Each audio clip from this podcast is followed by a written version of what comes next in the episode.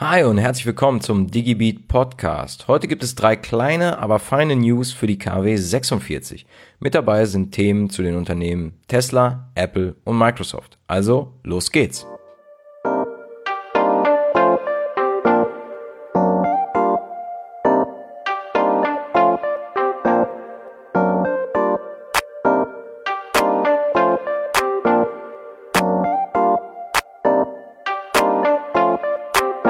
Anfang der Woche hat Tesla für Aufsehen gesorgt und den Bau einer Factory in Berlin angekündigt.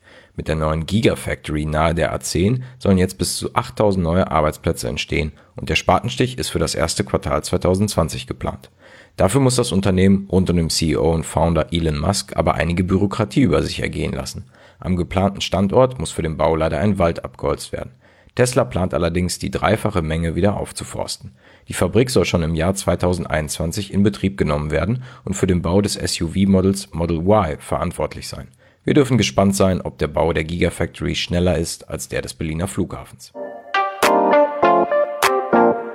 Erst letzte Woche berichtete ich vom Samsung-CEO, der das Ende des Smartphones vorausgesagt hat, schon zieht auch Apple mit. Bereits 2017 hatte Apple von einem Augmented Reality Headset gesprochen, was zukünftig die Smartphones ersetzen wird. In einer internen Präsentation wurde nun bereits erste Details besprochen und die Offensive von Apple eingeläutet.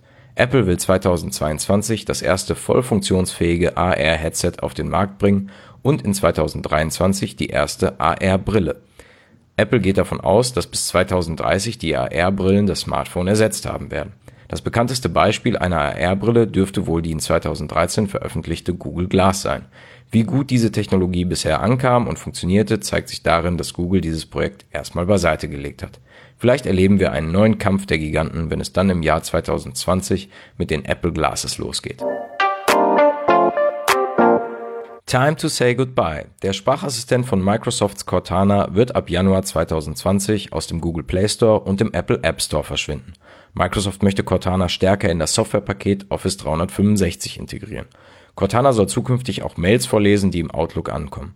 Ob dies wirklich der einzige Grund ist oder Microsoft den ersten Schritt geht, um das Projekt Cortana aufzugeben, bleibt abzuwarten. Cortana wird im Microsoft-Kosmos bestehen bleiben und auch Listen und Erinnerungen, die mit dem Sprachassistenten erstellt wurden, bleiben erstmal zugänglich. Die Konkurrenz mit Google Home und Amazons Alexa ist hart und vielleicht zeichnet sich durch diesen Schritt ab, wie ein Softwareunternehmen mit einem Projekt scheitert, weil es nicht früh genug den Trend erkannt hat.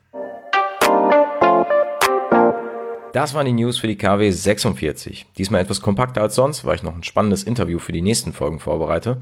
In der nächsten Woche gibt es das Ganze dann wieder wie gewohnt. In der Zeit könnt ihr mir natürlich gerne neue Themen zukommen lassen und wir besprechen das Ganze dann in einer weiteren Folge. Bis dahin, bleibt digital. Ciao.